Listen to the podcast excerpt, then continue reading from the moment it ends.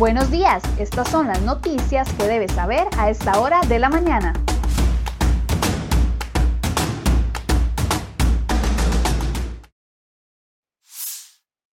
Hola, ¿qué tal? Muy buenos días. Gracias por acompañarnos en Serie Hoy Noticias. Vamos de inmediato con las informaciones que preparamos para ustedes el día de hoy en nuestra portada.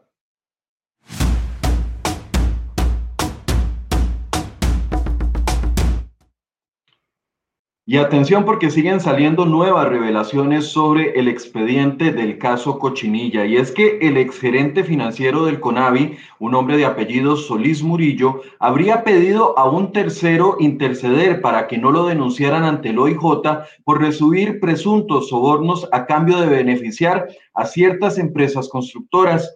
Solís, de 61 años y quien para el momento de la investigación penal por el caso Cochinilla se mantenía en el cargo en el CONAVI, sabía que un empresario de, apellido Araya había acudido al OIJ desde el año 2017 para denunciar presuntos actos de corrupción. El denunciante dio pistas sobre presuntas ventajas indebidas dadas a funcionarios del CONAVI a cambio de favorecer a las constructoras MECO SA y H. Solís el exgerente financiero es una de las piezas claves en la investigación de la red de pago de sobornos, pues es quien modificaba los presupuestos y aceleraba los pagos de facturas a dichas empresas. Para cumplir con el aparente rol delictivo, Solís recibía todo tipo de dádivas, dinero en efectivo, en dólares y colones, almuerzos gratis, patrocinios para fiestas, viajes, licores y otro tipo de sobornos el expediente penal documentó una conversación telefónica entre el exfuncionario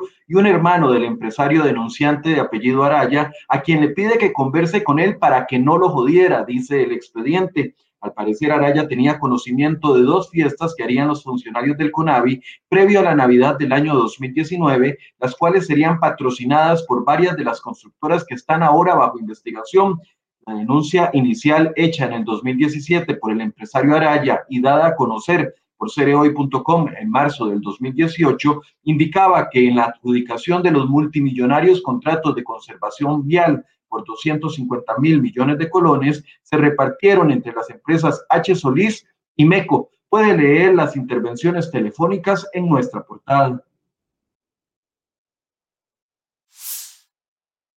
Y atención a este otro tema, la sección anticorrupción del OIJ interceptó una llamada entre el exgerente financiero del CONAVI, este hombre que les comentábamos de apellido Solís Murillo, y el director financiero del MOB de apellidos Molina Salas. En esa llamada telefónica hablan de una supuesta reunión con el viceministro de Hacienda, Isaac Castro Esquivel, a quienes ustedes ven en la imagen, para diseñar una moción de presupuesto extraordinario por 22.500 millones de colones que beneficiaría a la empresa constructora H. Solís. El viceministro de Hacienda de la administración de Carlos Alvarado fue asesor precisamente de la empresa H. Solís entre los años 2008 y 2012 para proyectos de infraestructura, según lo confirmó el propio, el propio funcionario acehoy.com. También el actual ministro de Hacienda, Elian Villegas, fue abogado consultor de Mélida Solís, dueña de la firma H. Solís, hoy imputada en este caso de corrupción. En ese mismo encuentro citado en la investigación del OIJ, al parecer participó el ministro de Obras Públicas, Rodolfo Méndez Mata. La primera semana de julio del año 2020, Solís, el excelente del CONAVI, se comunicó con Molina para comentarle sobre una reunión días antes de que fuera presentada la moción de cambio al presupuesto en la Comisión de Hacendarios de la Asamblea Legislativa. Fue precisamente Solís Murillo quien redactó el documento en apariencia con colaboración y visto, bueno previo de la dueña de la constructora H. Solís para conseguir un espacio con el viceministro de Hacienda, Isaac Castro, Murillo y H. Solís en apariencia habrían contado con la colaboración del ex asesor y mano derecha del presidente Carlos Alvarado, Juan Camilo Saldarriaga, cuya casa y oficina fueron allanados por las autoridades hace dos semanas.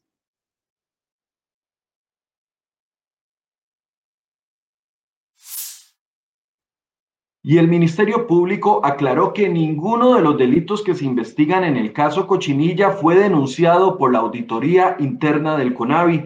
Esta es la segunda vez que las autoridades judiciales salen a aclarar que ni el gobierno, ni el CONAVI, ni el ministro del MOP hicieron ninguna denuncia o colaboración en esta investigación. El fiscal adjunto de Probidad, Transparencia y Anticorrupción, Carlos Meléndez, hizo la, la, aclaración luego de que el CONAVI enviara un comunicado de prensa en el que se refiere a denuncias de la auditoría interna ante el Ministerio Público.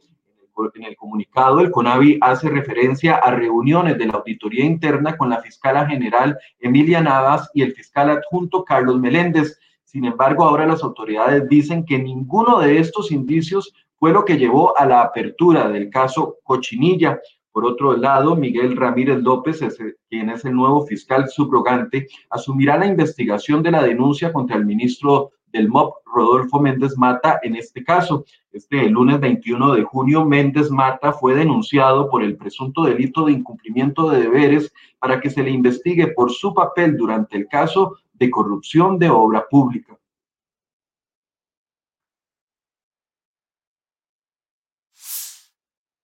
Seguimos con este tema. La dueña de la empresa H. Solís, doña Mélida Solís Vargas, imputada en el caso Cochinilla, fue trasladada ayer de las celdas del OIJ a una clínica por problemas de salud que se presentaron durante la audiencia. La información fue confirmada por el abogado de la empresaria, quien señaló que no sabía los detalles del por qué la habían trasladado y hasta el momento no se sabe si doña Mélida regresó a las celdas del OIJ o permanece en un centro médico.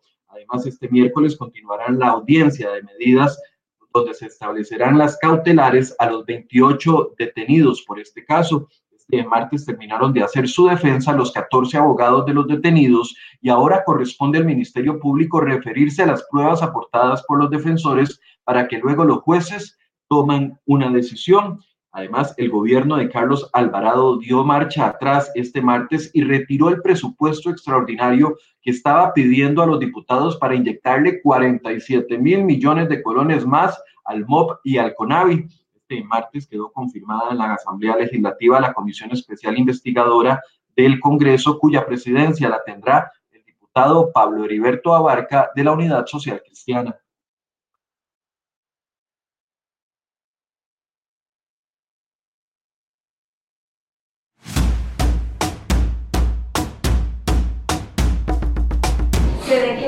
A Margarita Oviedo, autor responsable de un delito de homicidio calificado, se le impone la pena de 35 años de prisión. Primero que todo... Tiene que guardar silencio que no puede usted hablar. Eh, si solo habla mentiras. Solo está hablando mentiras. Si quiere me voy. Si me hace el favor lo retiro, el tribunal lo va, va a seguir con la exposición de la sentencia debido a que el imputado no ha retenido el orden de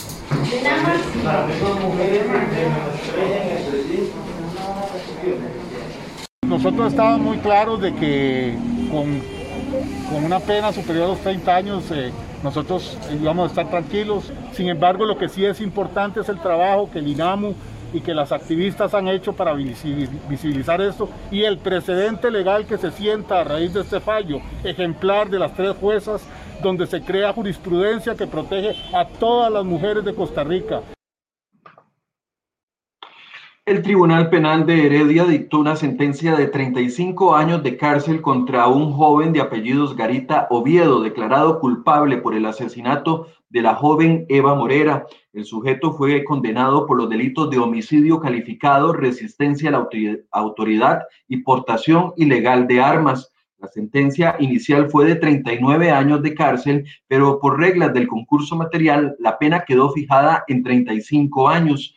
Según la acusación, el sospechoso encerró a la víctima en su apartamento y le propinó dos disparos letales. Los hechos ocurrieron en el año 2019, en el mes de noviembre. Según detalló el fiscal Ronald Zúñiga, la víctima fue al apartamento del joven producto de la manipulación y de la violencia que sufría. Además, el imputado tenía medidas cautelares que se le impedían acercarse a la joven. El homicida fue expulsado, como ustedes vieron, de la sala de juicio durante la lectura de la sentencia por reiteradas faltas de respeto que señalaron las tres juezas. En otro tema similar, pero relacionado a la violencia contra las mujeres, ayer iniciaba el juicio contra un hombre que fue grabado mientras abusaba de una mujer en vía pública, pero al inicio del juicio el hombre pidió una prueba psicológica y logró que se frenara el inicio de este debate.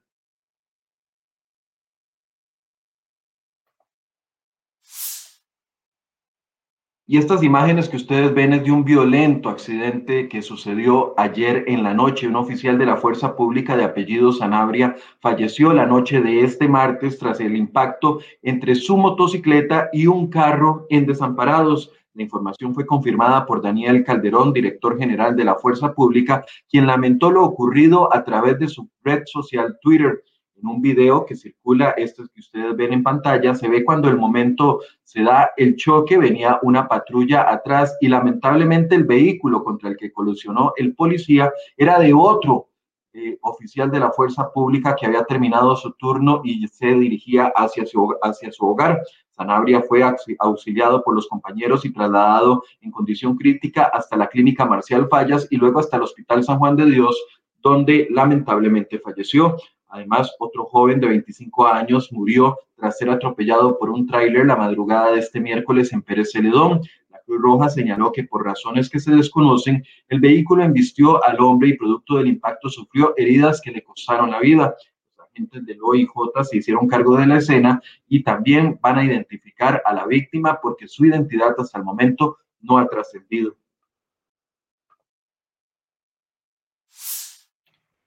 Bueno, y si usted está preocupado por el precio de los combustibles, esta información le interesa porque el jefe de fracción de Restauración Nacional, Eduardo Cruzan, censuró la inacción del presidente Carlos Alvarado frente a los siete aumentos consecutivos en el precio de las gasolinas el diputado dijo que el presidente se ha escudado en el silencio, pese a que hay una solicitud enviada por 18 congresistas para priorizar un proyecto de ley que es del número 22.512 que permitiría reducir el impuesto único a los combustibles. La carta en la que los congresistas solicitaron al mandatario convocar el proyecto de ley fue enviada desde el pasado 11 de junio y hasta el momento no hay respuesta.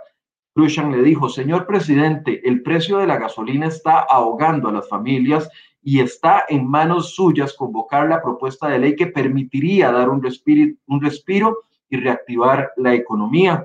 El proyecto plantea reducir a la mitad el impuesto único a los combustibles por un periodo de dos años como medida para bajar el precio de la gasolina super, la Plus 91 y el diésel. El cobro de este impuesto es el elemento que más incide en el precio que pagan los consumidores, pues representa un 85.1 de más respecto al costo internacional. En el caso de la gasolina super, lo eleva en 37%, en la regular en 36% y en el diésel en 26%.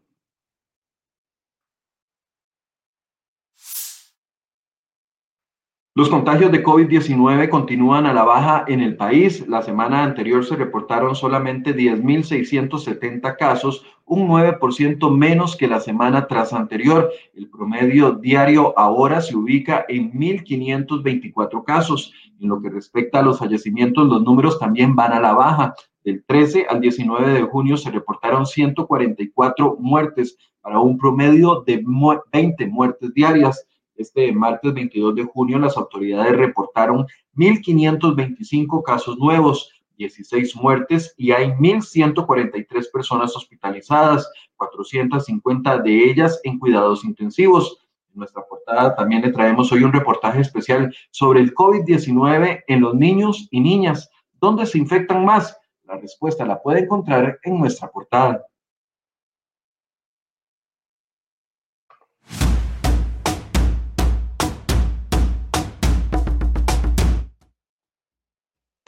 Y en la sección de economía les traemos dos notas importantes. La primera es esta, sobre los proyectos de ley que el Poder Ejecutivo negoció con el Fondo Monetario Internacional, ya que están lejos de llegar a su votación final en el plenario en la Asamblea Legislativa. Al día de hoy, siete de los proyectos están aún en la etapa de audiencias, a pesar de la premura que tiene el gobierno por concretar el acuerdo para evitar un default o impago de su deuda por falta de recursos. La excepción es el proyecto de ley de empleo público que ya se aprobó en primer debate y que fue enviado por varios diputados a consulta a la sala constitucional para que determinen los magistrados si tiene roces o no con la constitución política. Además, este martes en la tarde, 40 diputados aprobaron en segundo y último debate un proyecto de ley para fomentar la atracción de rentistas, inversionistas y pensionados al país esta propuesta, que solo le resta la firma del presidente Carlos Alvarado para su entrada en vigor, busca crear un esquema de incentivos para atraer rentistas, inversionistas y pensionados por un plazo de cinco años. La intención es contribuir a la reactivación de la economía del país a causa de la pandemia del COVID-19.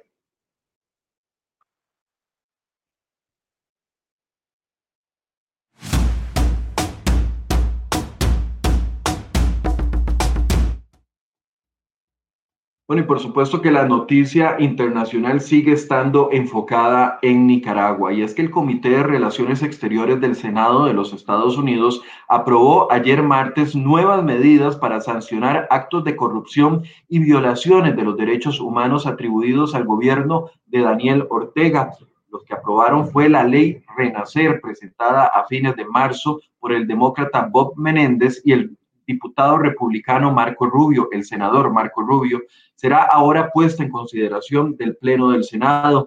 Esta proporcionará al gobierno de Joe Biden las herramientas diplomáticas necesarias para ayudar a estabilizar la crisis electoral fuera de control que hay en Nicaragua, dijo Menéndez, presidente de la comisión. Habrá consecuencias para quienes intenten robarle al pueblo nicaragüense la oportunidad de ejercer su derecho democrático más fundamental a elecciones libres y justas, prometieron los políticos. La norma prevé aumentar en coordinación con los gobiernos de Canadá y la Unión Europea las sanciones selectivas de Estados Unidos contra actores clave del régimen de Ortega señalados por socavar la democracia.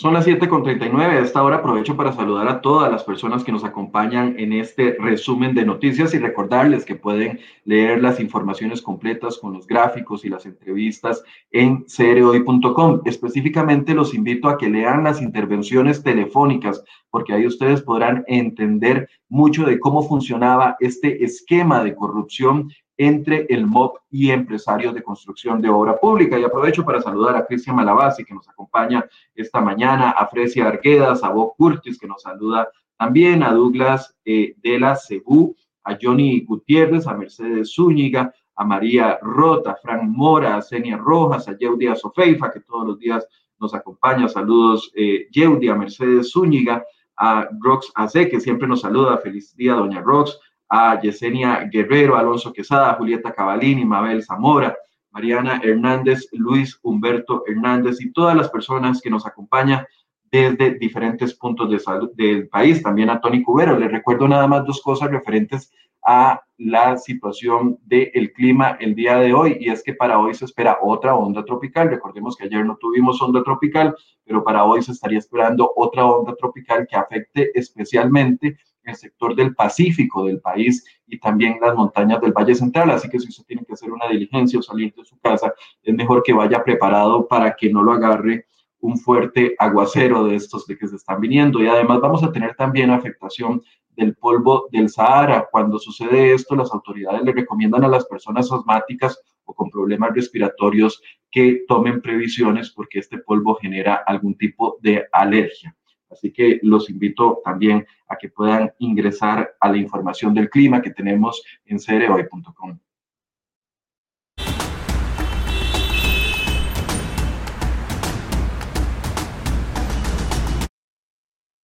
7 con 41, tal vez a usted le pasa lo mismo que me está pasando a mí en este momento. La avalancha de información sobre el caso Cochinilla es tanta que cuesta llevarle el hilo a lo que está sucediendo. Por eso hoy en el programa Enfoques vamos a tener un programa especial dividido en dos partes. En la primera parte les vamos a hacer un ABC del caso Cochinilla, cómo se va eh, armando este caso, cómo se van identificando a los personajes, porque tal vez algunos tienen identificados algunos de los protagonistas, pero en realidad la lista es muy grande, según el OIJ, la lista podría eh, crecer hasta 70 personas involucradas en esta supuesta red de corrupción. Y además vamos a hablar del tema de los conflictos de interés que se presentan en este caso. ¿A qué se refiere conflicto de interés? Bueno, algunos habrán eh, notado la situación de la fiscala general Emilia Navas, que se aparta del caso porque su esposo es el abogado de uno de ellos, pero además de uno de los eh, empresarios acusados.